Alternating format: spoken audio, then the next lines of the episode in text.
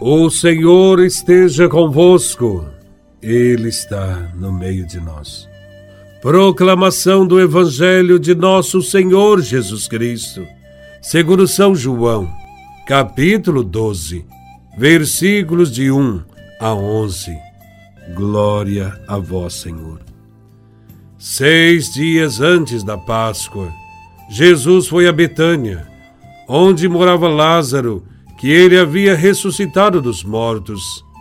Ali ofereceram a Jesus um jantar. Marta servia e Lázaro era um dos que estavam à mesa com ele. Maria, tomando quase meio litro de perfume de nardo puro e muito caro, ungiu os pés de Jesus e enxugou com seus cabelos. A casa inteira ficou cheia do perfume do bálsamo. Então falou Judas Iscariotes, um dos seus discípulos, aquele que o havia de entregar. Por que não se vendeu este perfume por trezentas moedas de prata para as dar aos pobres? Judas falou assim, não porque se preocupasse com os pobres, mas porque era ladrão. Ele tomava conta da bolsa comum e roubava o que se depositava nela. Jesus, porém, disse: Deixai-a.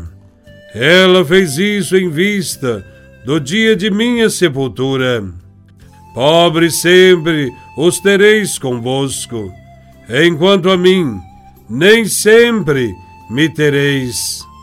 Muitos judeus, tendo sabido que Jesus estava em Betânia, foram para lá não só por causa de Jesus, mas também para verem Lázaro, que Jesus havia ressuscitado dos mortos.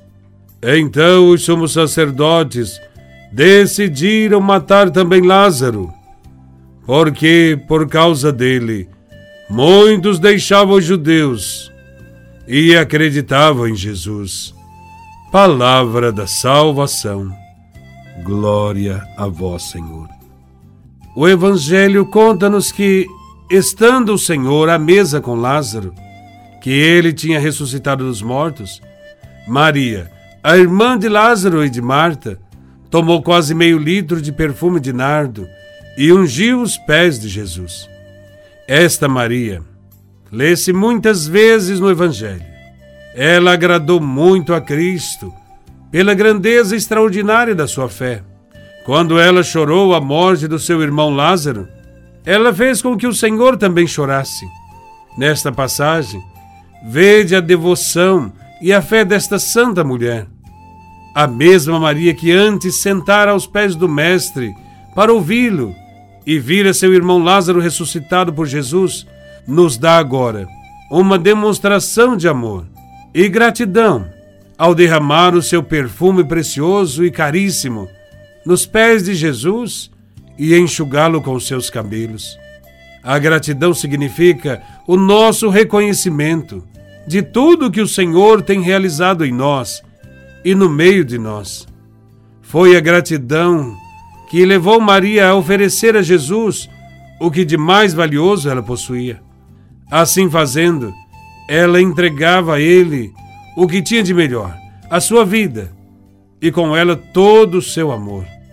Jesus sabia que estava prestes a ser entregue e que vivia os seus últimos momentos aqui na terra e já se despedia dos seus amigos.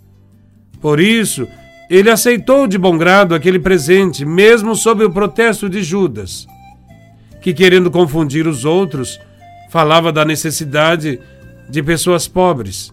Jesus soube argumentar. Disse: Pobre sempre tereis convosco mas a mim nem sempre me tereis. Em outras palavras, Jesus está afirmando que partirá.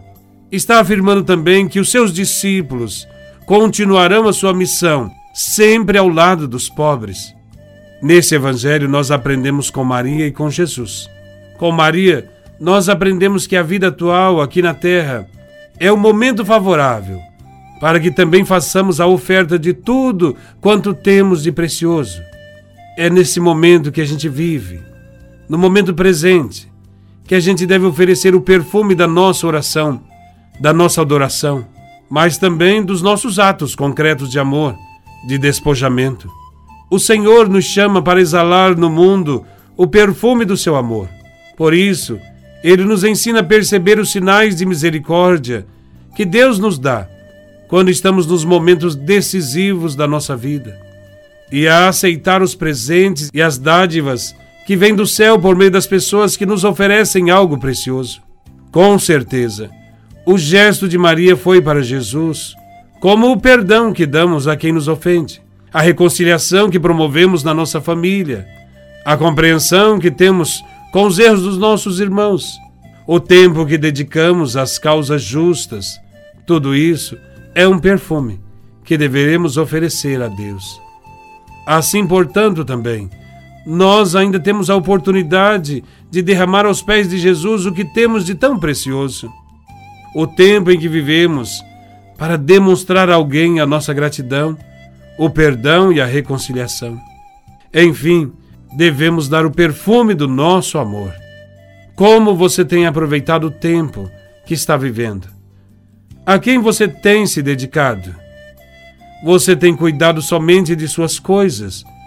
Ou tem tido interesse pela vida das pessoas? Você tem oferecido a Deus o momento presente da sua vida? Você se preocupa com os pobres? Como você pode exalar no mundo o perfume do amor de Deus? Pense nisso. Louvado seja nosso Senhor Jesus Cristo para sempre seja louvado.